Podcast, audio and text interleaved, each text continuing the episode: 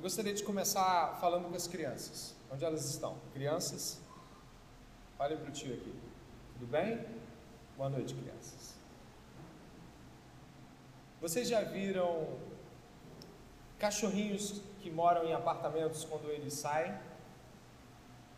Os adultos também podem ter alguma ideia sobre isso, né?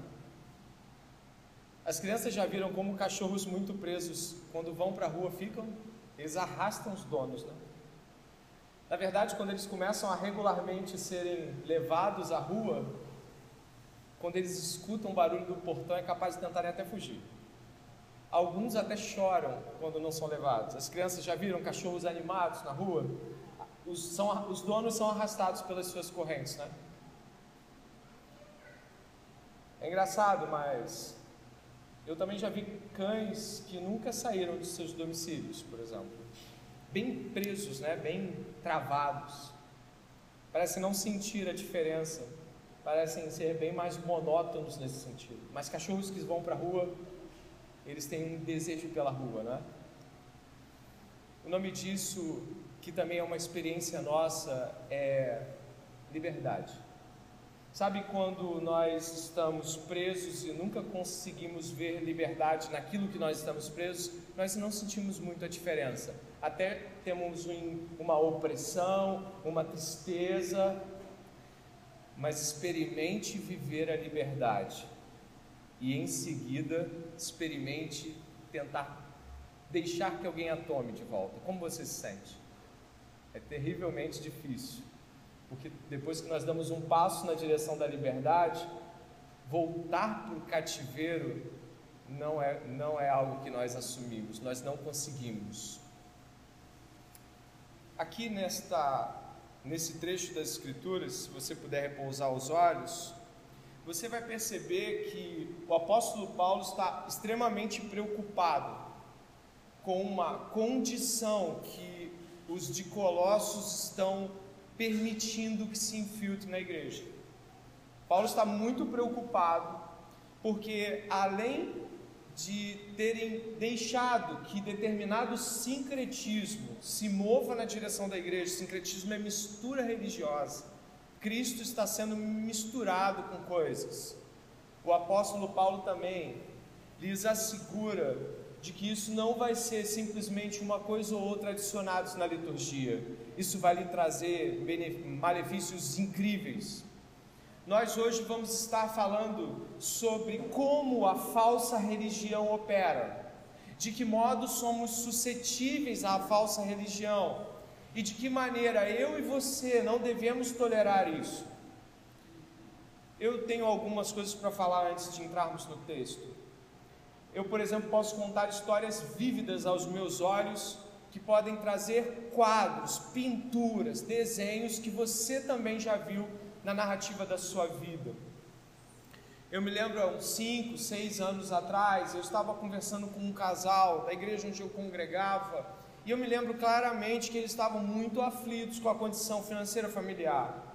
Essa condição financeira trazia inclusive agravos de que eles precisassem pedir coisas às pessoas ao ponto de que eles não tinham muito ou nada às vezes. E eles estavam muito, eram pessoas muito próximas a mim, mas estavam muito preocupados. Você quer saber por quê? Porque eles não estavam dando o dízimo. Ambos desempregados, eles não estavam dando o dízimo. E a preocupação deles era de aspectos referentes ao eu não dou o dízimo estou desempregado, minha casa está desprotegida. E falavam até num tal de devorador, um gafanhoto desses aí que Joel levantou para a gente pensar, não nisso, mas em outras coisas. A preocupação deles é de que a maldição entrasse dentro de casa, porque eles não tinham o dízimo que os protegia legalmente disso. Você já, já, já esteve diante de situações assim? assuntos parecidos, né? Eu também quero lembrar de uma outra oportunidade, essa muito mais recente, já dentro dessa, desse aspecto referente à igreja local aqui. Convidei uma pessoa a estar aqui, né, prestar culto conosco, um cristão, E ele me perguntou um pouco sobre a igreja, sobre a doutrina da igreja, sobre as coisas referentes à igreja. Eu, eu respondi, achei que estava respondendo direito, né? com tanta satisfação. Só que aí ele falou assim: Olha, você me desculpe, mas eu não posso aceitar o seu convite. Não, não é nada de mal, não.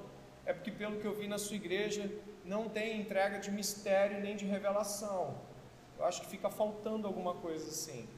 Uma igreja precisa ter esse movimento místico. Ele não usou místico, ele usou outra palavra, ele usou unção ou, ou palavras assim referentes a isso. E ele se negou a vir aqui porque acreditou que estava faltando alguma coisa.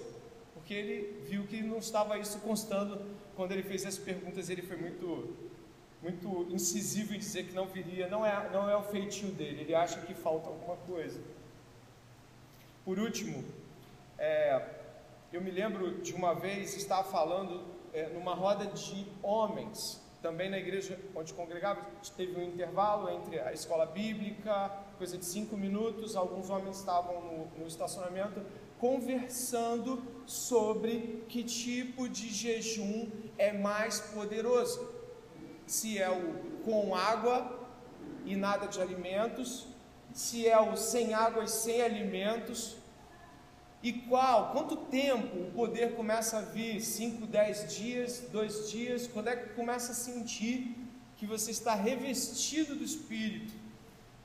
Eu estava ouvindo aquela conversa e eu acredito que eu tenha compartilhado alguma coisa, para vergonha minha hoje, mas naquele momento eu me lembro de, de repente, dar um pitaco ou outro e eu acho que eu votei pela completa, é, pelo completão, né? Você está rindo, tudo bem. Só que essas coisas que eu acabei de contar, elas fazem parte de um cenário religioso bem perto da gente, ou não? Eu não contei nenhum cenário aqui que você minimamente já não teve um, um contatozinho, ou já ouviu falar. Essas histórias têm nome, e como muitas pessoas aqui conhecem, as pessoas, eu não vou falar não, porque não faz sentido dizer o nome delas, senão vocês, meu Deus, você vai fazer aquilo com a mão, né? Também não vou contar depois. Não adianta esperar acabar o culto. Talvez para minha esposa. Mas essas histórias, com nome, com rostos, com cenário, com tudo isso, são comuns em nosso meio. E elas permeavam conversas muito sérias acerca da fé, conversas que partiam do púlpito e chegavam até as pessoas, conversas que levavam muitas vezes a desavenças e até mesmo a julgamentos de ausência de espiritualidade ou excesso. De homens que eu me lembro num seminário que eu fiz certa vez, um homem, um professor, um homem digno, um homem correto, disse: Olha, já tem mais de dois anos que eu não peco. Eu fiquei muito assustado, mas tem gente balançando a cabeça: para que, que eu fui falar seminário? Né? Pois é, porque nós vemos isso e deixamos que essas condições de realidade espiritual sejam levadas adiante. Quando Paulo nos aponta isso e expõe isso na carta à igreja de Colossos, ele não faz isso deixando um lugar para a tolerância. Ele não diz, coitados, eles ainda não sabem o que fazem, eles não têm noção. Não, negativo. O apóstolo Paulo não estabelece que esses aspectos concernentes a práticas religiosas, concernentes a ritos religiosos, concernentes a julgamentos de espiritualidade, passem batido. Ele categoricamente começa a descrevê-los na epístola aos, aos Colossenses. Você percebe que ele dá nome aos bois, e ele não deixa que isso seja algo que passe por um cantinho da igreja onde a gente não precisa discutir. Isso aí é a tua fé, é a tua espiritualidade, eu respeito, ele não respeita coisa nenhuma.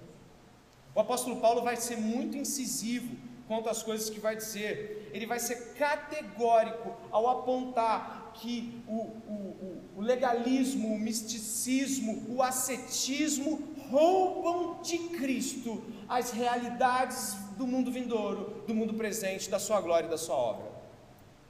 Quando nós admitimos que o erro doutrinário, que faz com que a obra de Cristo possa se parecer minimamente incompleta, se estabeleça, o que estamos fazendo aí contra o próprio ensino apostólico, que não tolera de que coisas qualquer que seja, por mais bem intencionadas, possam roubar de Cristo sua glória, que pertence somente a Ele. O pastor Jonas Madureira, em uma aula que deu para alguns de nós, seminaristas, falando sobre nossa tolerância, disse algo muito interessante. Somos muito mais intolerantes com o pecado moral do que com o pecado doutrinário. Nós brigamos muito mais pela moralidade na igreja do que pelo falso ensino. A gente acha assim, não, está aprendendo, está tudo bem. Pode falar que está tá tudo bem. Só que a doutrina espúria, errada, ela leva a práticas que distanciam dezenas de pessoas de Deus de uma vez só. E pensando desta forma, eu gostaria de, com os irmãos, apontar para esta realidade aqui hoje, começando pelo verso 16, e já questionando você e a mim mesmo, se nós somos tolerantes com o falso ensino do Evangelho, e se de fato Paulo é tão, tão forte em suas declarações, porque nós somos fracos, frouxos com aquilo que é errado e entra na igreja. É com isso que eu gostaria de falar com vocês, no verso 16 e 17, sobre o legalismo na igreja. No verso 18 e 19, sobre o misticismo. No verso 20 até o verso 23, sobre o ascetismo. E no capítulo 3, do verso 1 ao 4, a síntese correta da vida de Cristo em nós como respondemos a isso, embora os trechos anteriores já vão nos conduzir. Que o Senhor nos abençoe durante essa jornada, nos próximos 40 minutos. Se você veio aqui ouvir a palavra de Deus, se dedique a isso. Diz assim Paulo, nessa nossa primeira etapa, no verso 16 e 17: Portanto, que ninguém julgue vocês por causa de comida e bebida, ou de dia de festa, ou lua nova, ou sábados porque tudo isso tem sido sombra das coisas que haviam de vir, porém o corpo é de Cristo. Aqui no verso 16 e 17, temos o primeiro contato com o que Paulo chama de heresia, ou na verdade ele não usa esse termo, mas o, o que ele chama de falso ensino na igreja de Colossos, o legalismo. Se você observar as palavras que são usadas, esse quadrinômio, bebida, comida, Dá uma olhada aí, por favor, no verso 16: o comida, bebida, festa, lua nova e sábado. Eles se aplicam diretamente a uma cultura judaica que ainda ou, ou se havia infiltrado ou ainda estava por lá e que estava dando as cartas. Talvez você vai dizer, mas, mas podia ser qualquer religião. Olha, dificilmente você vai encontrar uma religião do Oriente Antigo sabatista, ou seja, que guardava o sábado. Já falamos isso aqui. Então isso aqui aplica e inclina para nós a dimensão de que eram judeus, de que eram pessoas que acreditavam que para que você tivesse parte com Cristo, você tinha que ter parte primeiro com a identidade judaica, a identidade nacional judaica, os distintivos judaicos. Então aqui o que Paulo está começando a nos dizer é que existem pessoas que estão colocando intermediários entre Cristo e seu povo. E esses intermediários são, como ele chama, sombra. Você viu isso? Você viu sombra? Tem a palavra sombra aqui. Está dizendo que estas coisas que foram dadas por Deus a Moisés, como aspectos que apontariam para algo, são sombras. Mas olha o que ele fala aqui no verso 17: porque tudo isso tem sido sombra das coisas que haviam de vir, porém, o corpo é de Cristo. Aqui, Paulo trabalha um contraste: sombra e corpo. Aqui a palavra é soma, que no grego é corpo, em tudo que Paulo usa no Novo Testamento, é corpo. Mas aqui os teólogos, todos eles são categóricos a afirmar: aqui é um contraste. Moisés, quando colocou todas aquelas coisas que Deus apontou para ele, mostrava uma sombra. Você já esteve diante de alguém que vai chegando e você não vê o corpo, mas você vê que a sombra começa a se projetar? A sombra veio primeiro, o corpo veio depois. Paulo faz um paralelo entre sombra e realidade, entre sombra e o corpo de Cristo. E por que ele fala o corpo? Porque Jesus Cristo, que padeceu em corpo, levou sobre si todas as ordenanças, todas as festas judaicas, todas as realidades sacrificiais. Jesus Cristo era para onde a sombra mostrava. Ele ainda estava vindo em termos no tempo, ele estava vindo.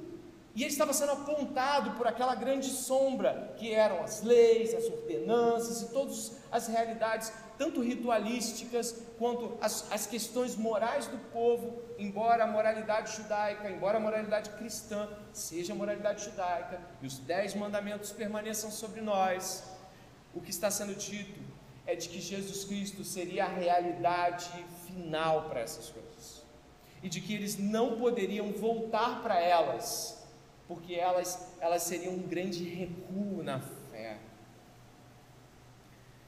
O legalismo, e o que é isso? O legalismo, ele é um tipo de relação com crença, com religião, no qual, com as regras certas, com o fazer certo, com a medida exata, cumprida de modo cabal, você está mais espiritual. Você acertou as contas com Deus. No legalismo, aquilo que você faz recomenda-te a Deus. Talvez você diga, ó, oh, mas isso, isso é sério, né? Porque se eu fico com a sombra e deixo para lá o corpo, ou seja, o Cristo, eu estou negando a obra de Cristo. Sim, mas como você sabe, o apóstolo Paulo está sempre nos recomendando o olhar ao Velho Testamento. Ele sempre faz isso. Por um motivo muito simples, e eu gostaria de assinalar, mesmo não estando aqui no meu esboço. Naquela época, a Bíblia que eles tinham era o Velho Testamento. Era a Septuaginta, a Bíblia hebraica traduzida para o grego. Eles tinham essa Bíblia. O Velho Testamento não estava fechado, o cânon do, do Novo Testamento, perdão, não estava fechado ainda. Então, quando Paulo joga inserções do Velho Testamento, ele aponta essas pessoas para lerem o Velho Testamento. Você já viu gente fazendo isso com é, citações de autores? Você fala assim, meu Deus, que era o nome mesmo daquele que você falou? Que eu vou lá, eu vou ver esse autor. Isso acontece no nosso meio quando nós citamos pessoas.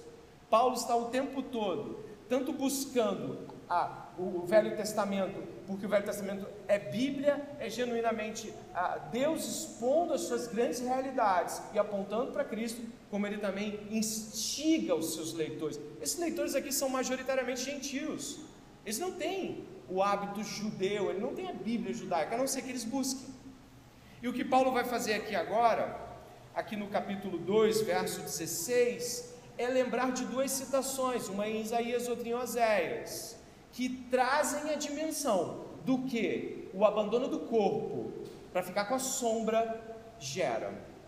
Mas antes de ir até Isaías e ir a Oséias, ou pelo menos até Isaías, se dermos tempo Oséias também, eu gostaria que você marcasse Colossenses se fosse até Gálatas. Está bem pertinho, um pouquinho mais atrás. Dê uma olhada em Gálatas, capítulo 4, verso 3 ao 11. Paulo ele está muito preocupado com a questão, esse recuo da, da igreja de Colossos não é qualquer coisa. Paulo está preocupado com este recuo. Então, em Gálatas, capítulo 4, do verso 3 ao verso 11, repare como o apóstolo trata a igreja é, da Galácia em relação ao mesmo equívoco judaico. Preste atenção capítulo 4, verso 3. Assim também nós, quando éramos menores, estávamos o que? Pode ler? Escravizados aos rudimentos do mundo. Grave isso. Mas quando chegou a plenitude do tempo, Deus enviou seu filho, nascido de mulher, nascido sob a lei, para resgatar os que estavam sob a lei, a fim de que recebêssemos a adoção de filhos. E porque vocês são filhos, Deus enviou o Espírito de seu Filho ao nosso coração. E esse Espírito clama: Abba, Pai. Assim você já, você já não é mais escravo, por, porém filho. E sendo filho, também é herdeiro por Deus. Mas no passado, quando não conheciam a Deus, vocês eram escravos de deuses, que por natureza não são deuses. Mas agora que vocês conhecem a Deus, ou melhor, agora que vocês são conhecidos por Deus, como é que estão voltando outra vez aos rudimentos fracos e pobres, aos quais de novo querem servir como escravos? Vocês guardam dias, olha aí com, com Colossenses, vocês guardam dias, meses, tempos e anos receio que o meu trabalho por vocês tenha sido em vão. Nossa! Consegue perceber como Paulo chama o recuo legalista? Escravidão. Quando alguém recua para viver vida legalista, ele está sendo escravo, está negando a obra de libertação de Jesus Cristo, negando a filiação em Cristo está voltando a ser escravo. Quando você vê alguém sendo escravizado por aspectos judaicos dentro da igreja, pessoas que, que, que passam. Eu, eu lembro muitas vezes de situações como: olha, não deixa a criança pular dali para lá, não, porque aqui é o altar. E bota o candelabro, e unge a cabeça, e puxa o chofar, e quando você vai ver, unge o carro, unge a bicicleta, unge tudo, você já viu isso?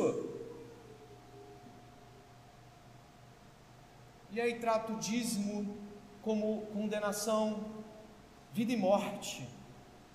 O dinheiro passa a ser semente, não mais a palavra. Quando tudo isso começa a entrar na igreja, esse recuo legalista torna as pessoas escravas. E eu vou lhe dizer uma coisa: se tem uma coisa que escravo tem medo, é do seu Senhor. Se tem uma coisa que toda a história mostrou, é o medo que escravos têm de que seus senhores saibam que eles não estão muito satisfeitos, que eles estão querendo fugir dali. E é por isso que igrejas legalistas ameaçam seus membros que querem sair. É por isso que igrejas legalistas escravizam os membros, porque elas não conseguem vê-los livres. Livres em Cristo. A liberdade dá pavor a uma igreja legalista. Porque as pessoas não estão mais buscando o pastor como um sacerdote porque as pessoas não estão mais dando o dízimo para ficarem ricas ou mesmo conseguirem favor de Deus. Porque numa igreja legalista, se não der dízimo, não trabalha na liderança. Se não tiver dinheiro para mostrar, não tem dinheiro para trabalhar. Porque numa igreja legalista, todos são escravos e já não são filhos, ou perderam de vista a filiação. Você já viu isso? Você já viu essas coisas? Paulo está dizendo, o verso 11 é até triste, né? Chega um ponto que ele mesmo já olha e fala: será que eu trabalhei em vão? Será que eu preguei liberdade e vocês desejaram escravidão? Depois que eu saí, vocês se tornaram escravos novamente? As condições que Paulo nos coloca são de que o legalismo, o retorno às bases de legalismo, são escravidão, perda de noção de filiação, distância com relação à vontade de Deus e distância principalmente quanto ao Evangelho. É muito comum igrejas legalistas, ao você perguntar o que é o Evangelho, ele vai dizer é a palavra de Deus. Você já ouviu isso? O que é o Evangelho? Defina o Evangelho, é a palavra de Deus. Nem sabe que o Evangelho é uma mensagem de salvação, de que Deus enviou seu filho para a raça perdida, a raça não quis o filho, o filho morreu, ressuscitou e ainda assim salva aqueles que bem lhe aprovam. Sabe? Uma pessoa de uma igreja legalista nem sabe discernir o evangelho de toda a palavra de Deus, porque está tudo no mesmo pacote e porque o evangelho não é nítido aos próprios olhos. Digo isso por experiência própria também. Digo isso por ter vivido também sobre esses rudimentos. Paulo chama isso de rudimentos. Só que ele vai falar em Gálatas e Colossenses sobre a observância de luas novas, de tempos, de estações, de sábados, de comidas, não é isso? Mas de onde ele tira isso? Ora, ele tira isso daqueles profetas que ele usa para pensar em, é, como diz um professor nosso do seminário, o Novo Testamento é um comentário do Velho Testamento.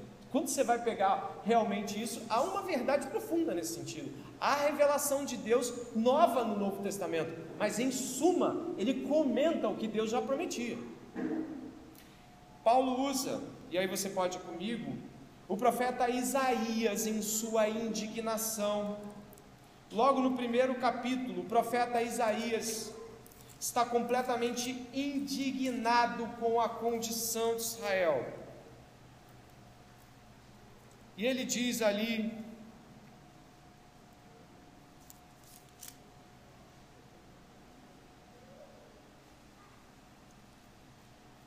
se puder dar uma olhada comigo. Isaías, do 11 ao 17, capítulo 1, do 11 ao 17, dê uma olhada. Achou? Isaías, capítulo 1, do 11 ao 17. Observe o que Deus nos diz. Foi de lá e de Oséias que Paulo tirou. A gente vai em Oséias também.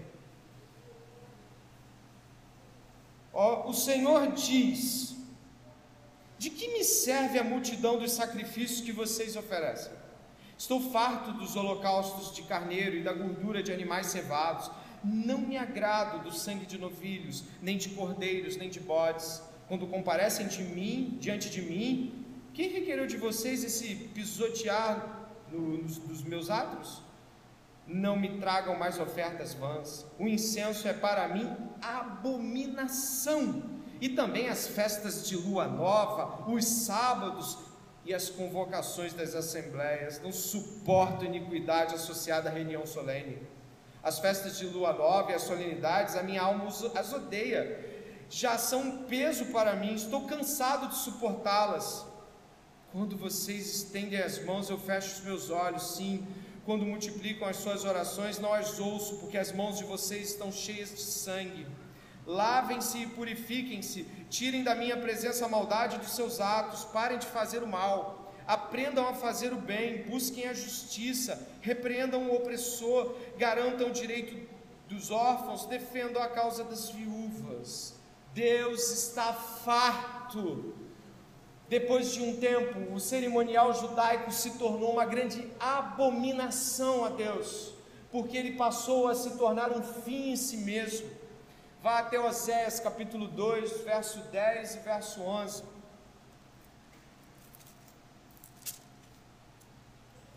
pouco mais à frente de onde você está, o profeta Oséias vai dizer no capítulo 2, verso 10 e 11, em relação a Israel, em relação à condição religiosa, moral de Israel, ele vai dizer o seguinte: olha, capítulo 2, verso 10 e 11: Agora descobrirei as suas vergonhas aos olhos dos seus amantes, e ninguém a livrará da minha mão.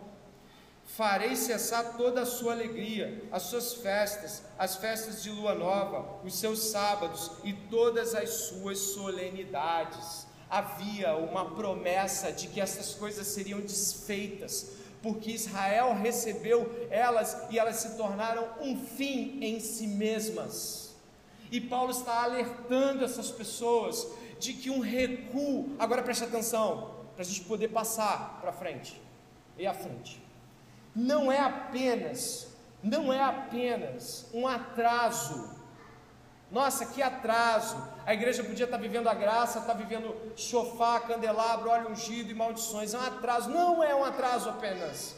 É abominação, é idolatria. Os olhos do Senhor estão contra essas práticas. Deus não está fazendo assim, tudo bem, pelo menos eles no final oram em nome de Jesus. Não, Deus está contra isso. E isso talvez seja um dos modos de interpretarmos 90 milhões de evangélicos e nenhuma mudança social, nenhuma mudança moral. Um país totalmente degradado e corrupto, onde a maioria das pessoas que se dizem evangélicas nem sequer sabe o que é evangelho. É neste ponto que nós chegamos. O profeta Isaías que você leu, inclusive nos dá uma ponta daquilo que Tiago fala que é a verdadeira religião. Se manter longe da iniquidade sujeira do mundo e ajudar os órfãos e as viúvas nas suas tribulações. Você acabou de ler isso em Isaías. Onde nós estamos chegando para passar para outra parte. Não se trata apenas de ter misericórdia e dizer assim, bom, é, sabe, algumas pessoas aprenderam umas coisas dos pais, algumas aprenderam outras dos seus pastores anteriores. O importante é que está com Jesus na igreja. Não parece ser isso que a Bíblia diz. Qualquer recuo ao judaísmo, qualquer recuo ao legalismo, neste sentido que nós estamos estudando, é idolatria, é abominação e afasta as pessoas de Cristo. Pregue em Cristo para pessoas que estão nesse estado de vida, aprisionados por falsas igrejas. Pregue a Cristo, pregue a liberdade de Deus, pregue que Jesus Cristo consumou todas estas coisas em Sua obra perfeita. Pregue a Cristo para os evangélicos que abandonaram o Evangelho. Pregue a Cristo. Não tenha medo. A Bíblia te dá o respaldo para fazê-lo. E é aqui que eu direciono com você o meu olhar, os versos 18 e 19. Vamos a Colossenses mais uma vez. Espero que Deus esteja falando com você.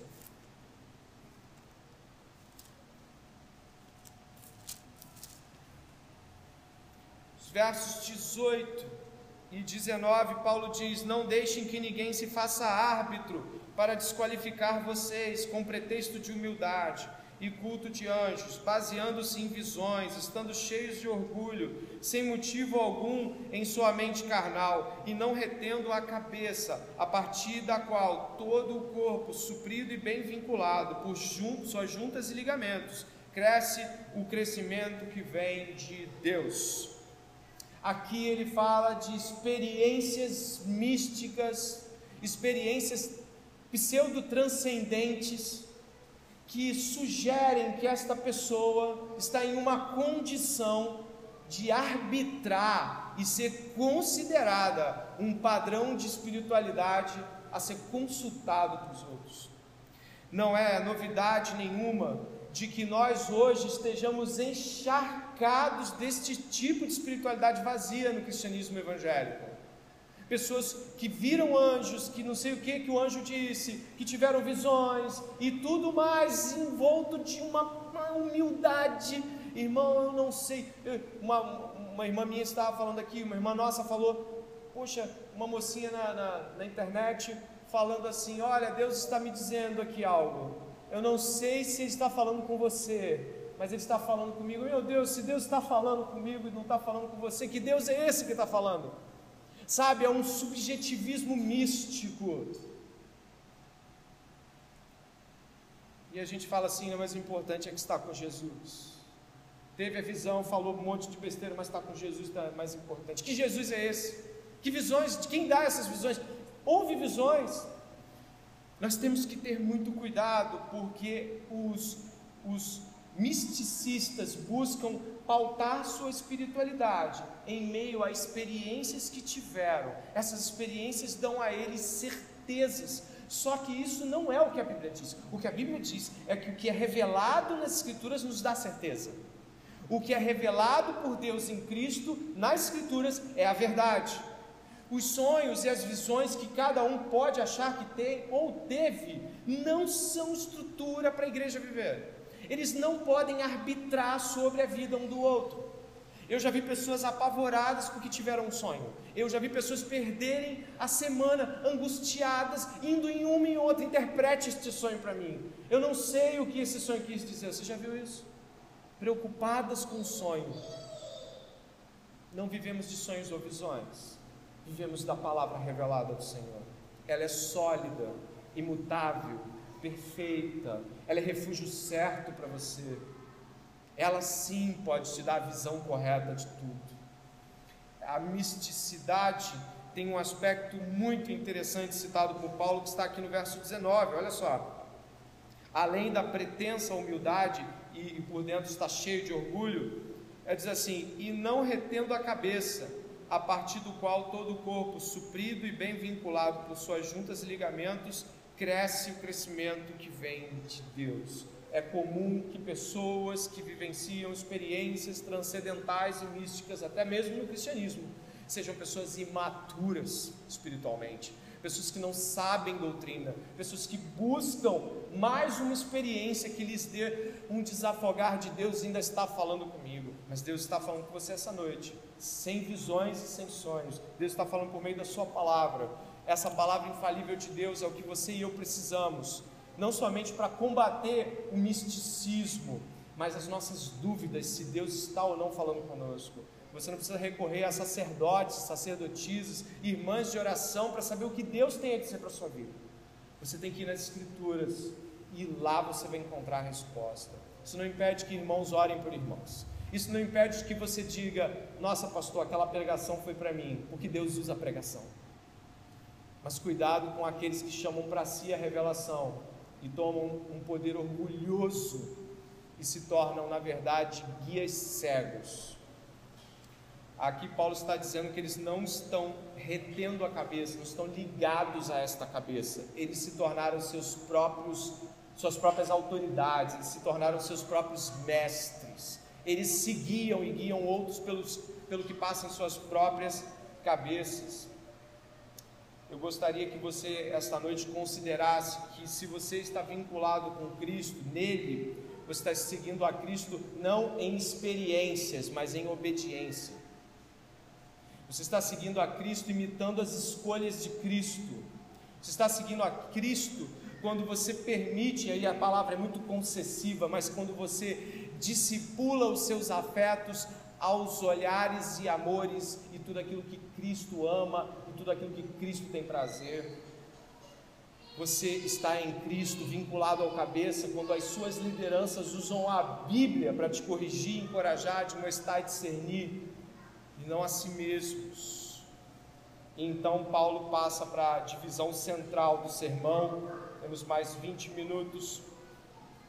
É aqui no verso 20 juntamente com o verso 1 do capítulo 3, que tem a grande virada.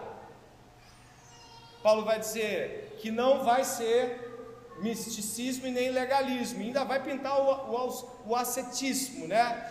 aquela coisa de negar todos os prazeres, ficar bem pobre, não comer um monte de coisas, não fazer um monte de coisas, não pintar o cabelo, não faz tatuagem, não come isso, não come aquilo e Deus vai estar com você. Negue a qualquer coisa. Negue tudo que seu corpo possa receber. Negue viagens, não viaje, não coma coisa boa, vai na pior coisa. Se você se privar de tudo isso, é o que você vai encontrar no ascetismo. Você vai ver como é que o espírito vai fluir. Isso é mentira. Isso não tem nenhum poder contra a sensualidade, diz Paulo.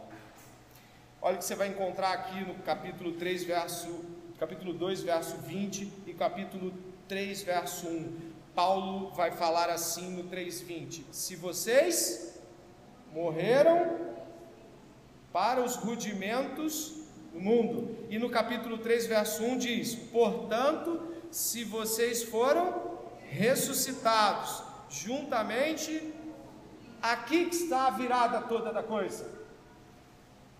Nem legalismo, nem misticismo, nem ascetismo. Morte e ressurreição de Cristo. A obra completa de Cristo é tudo que nós precisamos para sermos crentes cheios do Espírito de Deus. Nós precisamos nos tornar completamente imersos na compreensão da vontade de Deus, partindo da morte e da ressurreição de Jesus. A obra de Jesus Cristo é perfeita, singular e suficiente para que nós crentes possamos encontrar não somente direção para a nossa vida, como esperança para a vida vindoura. Aqui no capítulo 2, verso 20, diz assim: Se vocês morreram com Cristo para os rudimentos do mundo, por que se sujeitam a regras como se ainda vivessem no mundo? Não toque nisto, não coma disso, não pegue naquilo. Todas essas coisas se destroem com o uso. São preceitos e doutrinas dos homens.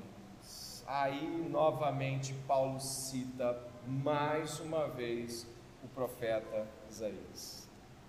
Realmente não podemos negar o quanto Paulo gostava de Isaías.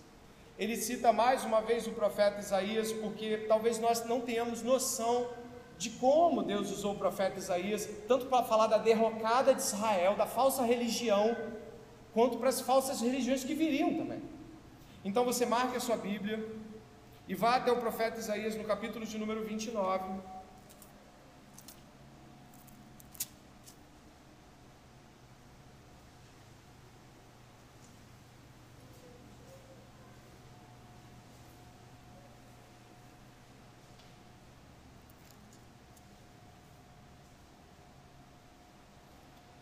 Capítulo de número 29, lá pelo verso 9, a cegueira espiritual de Israel é declarada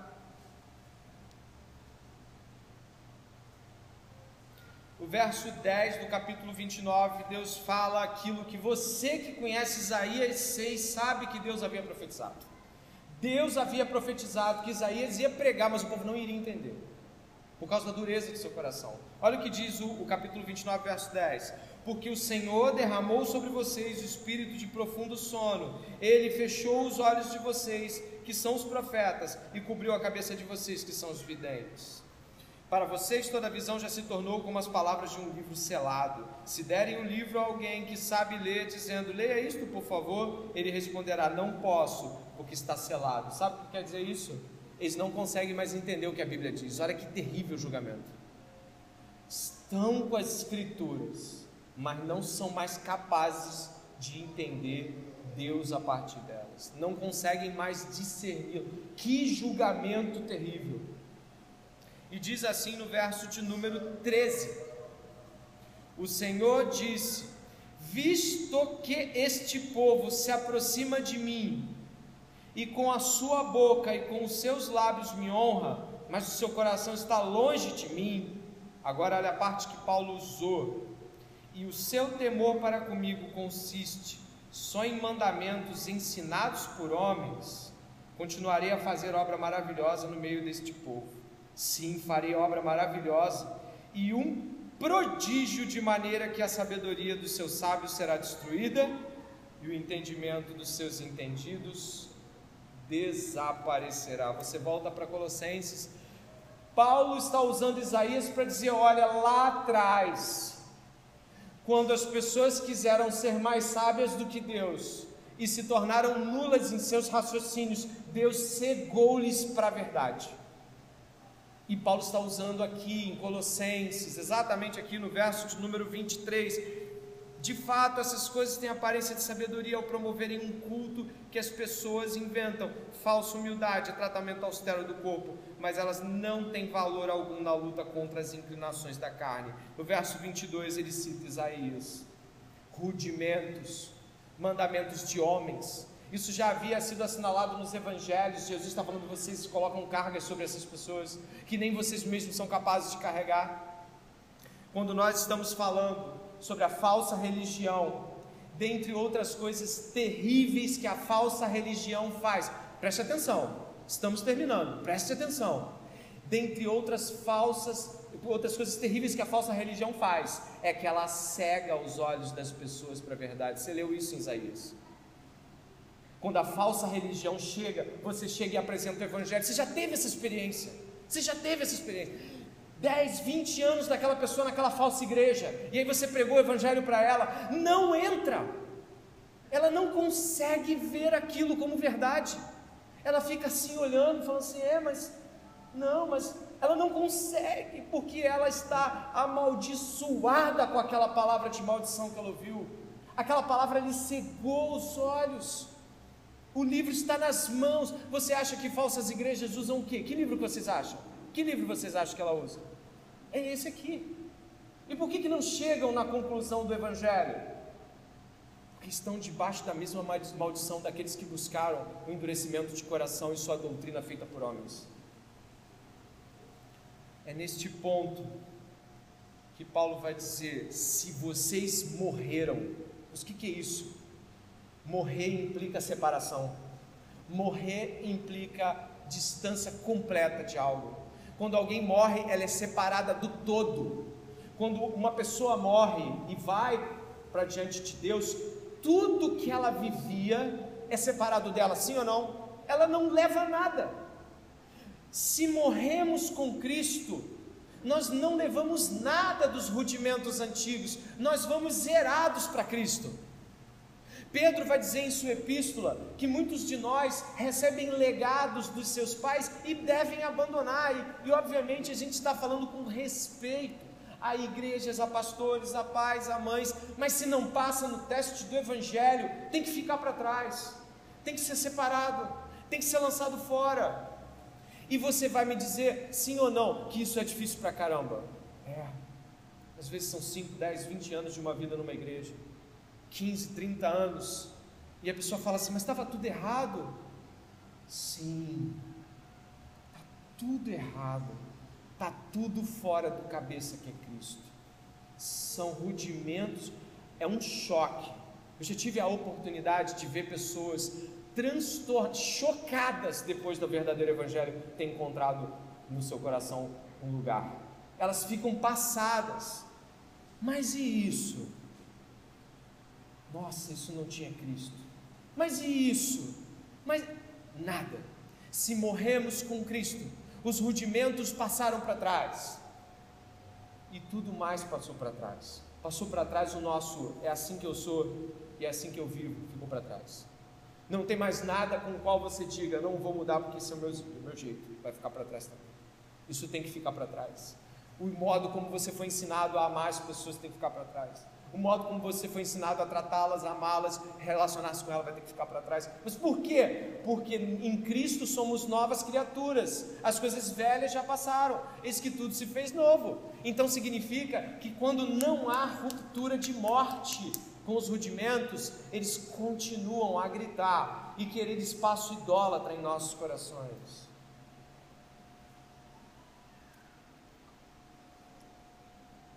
Eu me lembro de uma pessoa, de uma irmã em Cristo, minha esposa também deve lembrar, que a igreja onde ela estava, ela foi disciplinada várias vezes porque ela cortou as pontas do cabelo ela foi disciplinada porque ela tomou banho de piscina. O que, que é isso? Que tipo de coisa é isso? Como podemos dizer que isso é uma igreja? Fale, Paulo não diria. Ele diria: jogue isso fora e volta para Cristo. Nós não temos essa coragem porque somos tolerantes com coisas erradas. Que o Senhor nos perdoe e nos refaça essa noite. Precisamos morrer romper completamente. Ao morrermos, lançamos fora quem éramos, o que tínhamos de valor, o que achávamos que era valorizado não é mais, agora é em Cristo que o novo valor das coisas se estabelece. As práticas religiosas todas, se não passarem no teste do Evangelho, devem ficar para trás, e isso é morrer. O velho eu, as velhas práticas, o velho pensamento sobre tudo, isso morre. E aí Paulo continua capítulo 3, última parte nossa. Portanto, se vocês foram ressuscitados, olha só, primeiro vocês morreram, e é uma realidade passada, concreta, vocês morreram. E logo que vocês morreram, vocês foram ressuscitados, realidade passada. Já foram ressuscitados, os crentes já obtiveram ressurreição diante de Deus em Cristo seu espírito foi renovado. Portanto, se vocês foram ressuscitados juntamente com Cristo, busquem as coisas lá do alto onde Cristo vive, assentado à direita de Deus. Pensem nas coisas lá do alto e não nas que são daqui, são aqui da terra, porque vocês morreram e a vida de vocês está oculta juntamente com Cristo em Deus. Quando Cristo, que é a vida de vocês, se manifestar, então vocês também serão manifestados com Ele em glória. Duas coisas aqui. Paulo define a ressurreição em dois modos de, de, de agir. O primeiro modo você encontra aí em buscar as coisas lá do alto. E o segundo é pensar nas coisas lá do alto. Paulo define a ressurreição de modo prático em vocês vão pensar diferente e buscar diferente sepultaram tudo e agora existe uma nova busca e uma nova linha de pensamento para tudo isso. A busca não é mais a mesma. Tudo que aconteceu fez nos perceber que buscávamos coisas erradas. E agora nós vamos buscar a justiça de Deus no Evangelho. E agora nós vamos buscar o avanço do Evangelho. Pessoas vão conhecer a Cristo. Isso não estava na minha lista de, de coisas. Eu vivia para mim. Então agora eu vivo para aqueles que ainda não conheceram. Eu vou adiante, eu vou me entregar. Agora eu busco a vontade dos outros e não a minha. É assim que Paulo fala em Filipenses: não busca a sua própria vontade, seu próprio interesse, mas o dos outros. Eu não busco mais o que é para mim, eu busco o que é para outros, para que vejam a Cristo por meio de boas obras. Eu não busco mais a literatura que eu gosto apenas porque eu gosto. Eu não busco mais as coisas que eu gosto de comer apenas porque eu gosto de comer. Eu reflito sobre cada gesto à luz de Cristo e vejo quão minhas buscas eram egoístas e o quão eu queria tempo, prazer, verdade e tudo mais para mim. Não há nada que vá passar. Todas as coisas terão de ser refeitas. Pensar nas coisas do alto é a segunda parte de um ressuscitado. Ele pensa nas promessas de Deus como o eixo da sua esperança. As promessas de Deus são maravilhosas. Deus nos promete estar sempre com Ele, num tabernáculo onde Ele estará com os homens eternamente. Não me canso de dizer que Deus fala que nós nunca mais estaremos diante da morte, do pecado, das tentações. Eu não posso imaginar o que é um mundo sem pecado, porque tudo que eu conheço é encharcado de pecado, e eu mesmo sou. Mas vai haver um tempo onde os crentes serão lavados do pecado, eles não, vai, eles não vão querer mentir, eles não vão querer bater, eles não vão querer ser egoístas. Isso deve ser uma vivência que eu gostaria que você nesse momento fizesse o que Paulo está dizendo. Pense nisso. Pense nisso. Pense no governo perfeito do Senhor.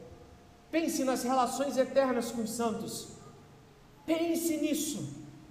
Pense nas promessas que Deus tem aos seus filhos. Pense Pense nas coisas lá do alto.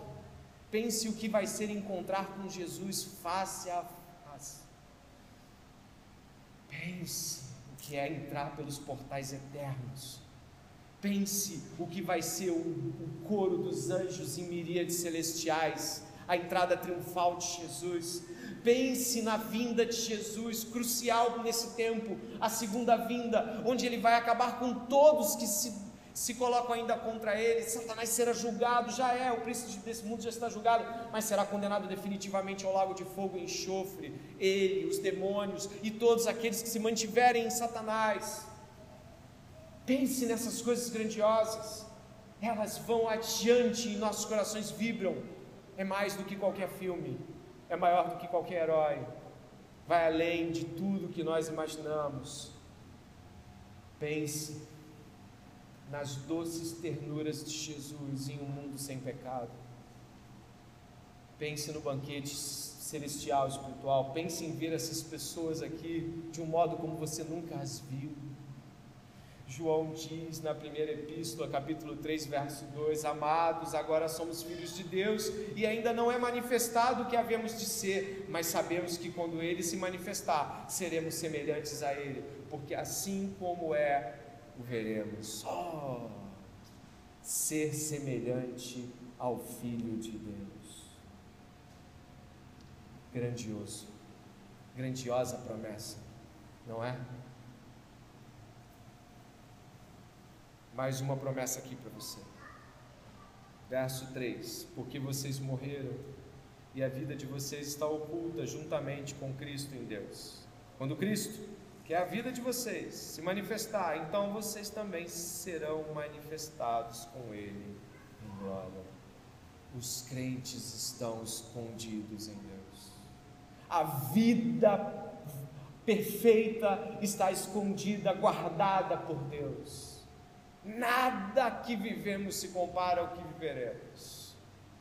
Hoje nós estamos vivendo a vida de Cristo Hoje nós estamos na obra dele, gozando dos benefícios que ele conquistou para nós. E devemos ser ousados na pregação desse evangelho. Eu apelo aqui no final que devemos ser ousados na pregação para pessoas que acreditam estar na fé, mas que não tem nada a ver do que acabamos de ler hoje. Nós devemos ser ousados e ir na direção de pessoas que se julgam cristãs, mas não sabem o que é evangelho. Estão mortas em seus pecados e delitos, buscam sua justiça, sua verdade e um dia tudo isso vai acabar, e o tempo que temos para pregar esse Evangelho é hoje. O tempo que temos para alertar as pessoas quanto à sua condição eterna é hoje. O tempo que temos para recuperar o fôlego, depois talvez de termos vivido meses de trevas e mornidão espiritual, é hoje. O tempo e o dia que se chama hoje. Venha para Jesus Cristo e abandone uma vida mesquinha, uma vida buscando você mesmo. Venha para Jesus Cristo se lance em Jesus Cristo e lance outros nele. Ore comigo nesse momento e peça ao Senhor que queime seu coração nessa oração.